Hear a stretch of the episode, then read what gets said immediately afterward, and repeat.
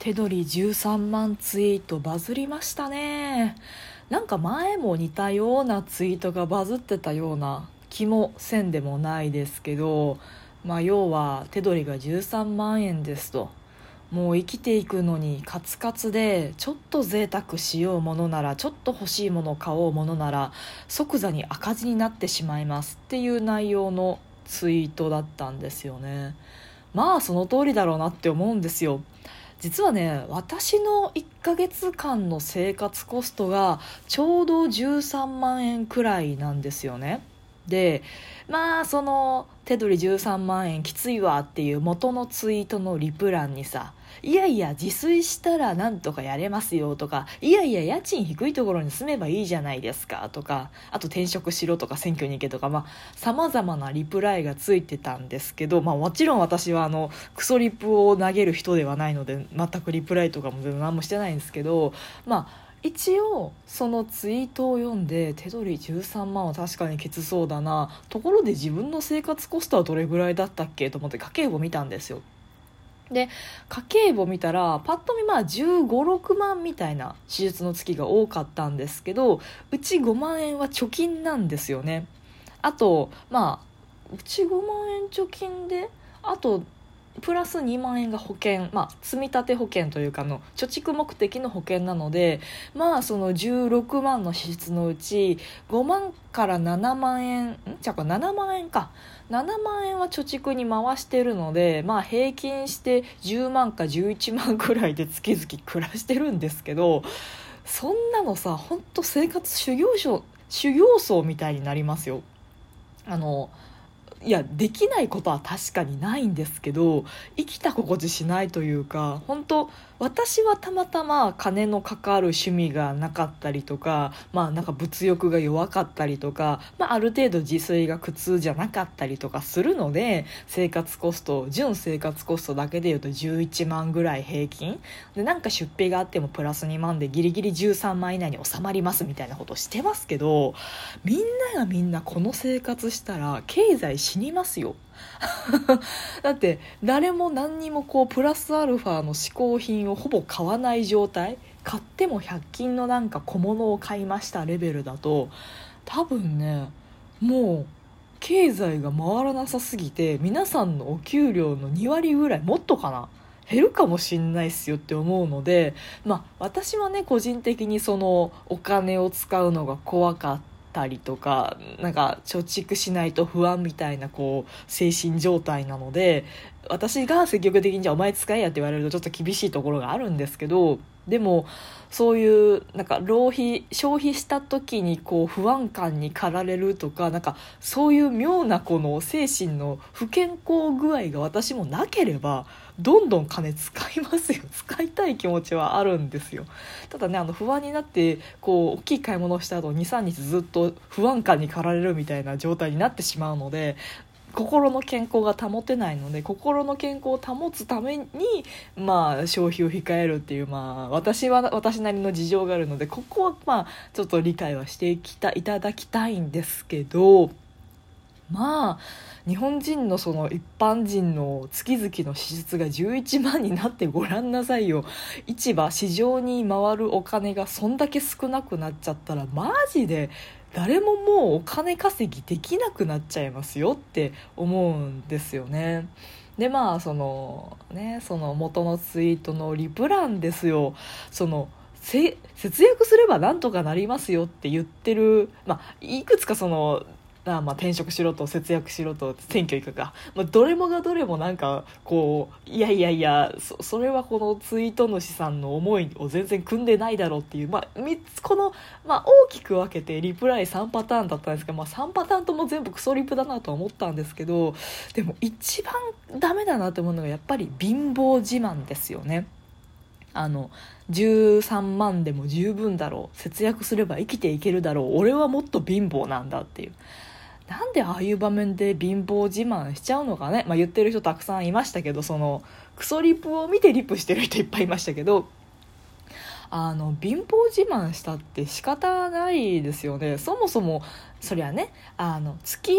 月になんかもう数時間しか働いてませんとか。例えばもう週3勤務でしかもなんか1日5時間ぐらいですわ。手取り13万でしたわって言ったらそれはまあもう働かないっていうあなたの選択によってお給料が低いんでしょってこれはわかるけれどもなんかもう週5とかまあ休日の残業とかしたりとかフルタイムでがっつり働いてるのに手取り13万は明らかにおかしいですよね。で私の周りにも結構いるんですよあの外食が安くていい世の中だとかなんか物が安くてなんか100均でも安くでクオリティの高いものが買えていい世の中だって言ってる知人とかいるんですけど私はねもうそれダメだと思ってるんですよね。あの私たちが物価が上がることにもう私生まれてこの方物価が上がる世界に行けてたことないんですけどあの平成大不況の真っ只真っ只中でこの世に産み落とされ、まあ、生まれてこの方ずっと不況っていう世代なんですけどもうもう荒さでそんな感じですよ。もう若者みんな不況しか知らないような世の中で、まあ、若者に消費しろとか金使えとか本当酷だと思ってくださいね。大人の私より上のそのバブルとかその成長経済成長の時代をこう実感されてきた方は我々の気持ちなんてどうせわからないでしょうけどどうせ分かってくれなくてもいいけど。どうせ分かっていただく、まあ、今もう感覚なのでその生まれてきて見てきた世の中のからこう読み取るものなので、まあ、成長期知ってる知らないで多分だいぶ世の中の見え方違うと思うんですけどそのもうこれ以上景気良くならないからいかに自分の手元に金残しとくかが勝負だよっていう、まあ、世代というかそういう価値観で我々若者の多くはきっと生きてるんですよね。でだからその物価が低い方がありがたいっていうのは結構同世代の人の方が言ってるんですよね。でそうやって若者まあ我々若者世代がお金使うのをちょっと将来のために控えないとって思ってる中でじゃあ誰がバカすか？いやいやもう物価上がらないと困るからどんどん消費して経済回そうぜってしていただけるのはもっと上の世代の方々ですよね。猫だって吠えたい。この番組ではリアルではちょっと喋りづらいこと。だけど誰かに聞いてほしいこと。日々の雑多な所感をいかに言葉にできるか。鋭意挑戦中です。少しの間お付き合いいただけますと幸いです。まあ言うてでも私より一回り上がちょちょうど就職氷河期とかでしょ？だから、ま、そのまた上の40代50代アラアラフォーでももう就職氷河期ですね、まあ、50代とかの方々に積極的に高いものを買って 積極的にこう経済を回していただくのが一番いいような気がするんですけどね。お給料高いでしょ？あのまあまあそのみんながみんな高くはないか。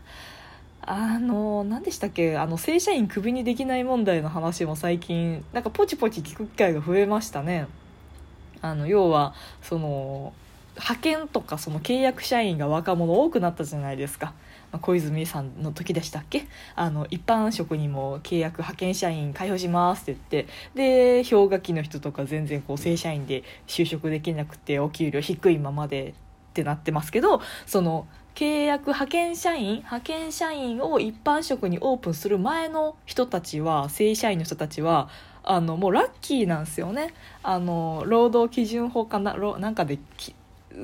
あのか守られててそんじょそこらのことではクビにできないからダラダラしてるおっさんはずっと正社員で働いてて、まあ、もうクビにされたら困るからめちゃめちゃ働いてる契約社員とか派遣社員の若者はすぐクビ切られちゃうみたいな、まあ、労働市場の流動性がもう少し担保されないとあの若者ばっかり疲弊しておじさんがぬくぬくし続けるみたいな。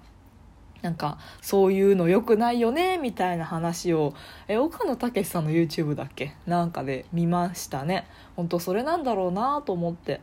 その規制改革なんですかね？その派遣社員が一般職に解放されたと同時に多分正社員の今の守られ方もある程度流動性をもう生み出すためにある程度ちょっとクビにするハードルは下げないとダメだったんでしょうけどまあ時すでに遅しということで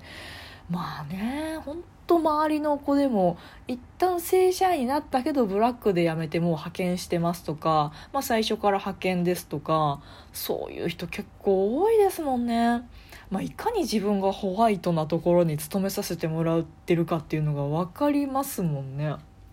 なんかもうな聞いた話によると朝朝その7時から働いて夜日付変わるまで働いてみたいななんかもうそんなの私絶対無理ですもんね。まあその人はさっさと退職してもフリーランスしてますけどね今となっては。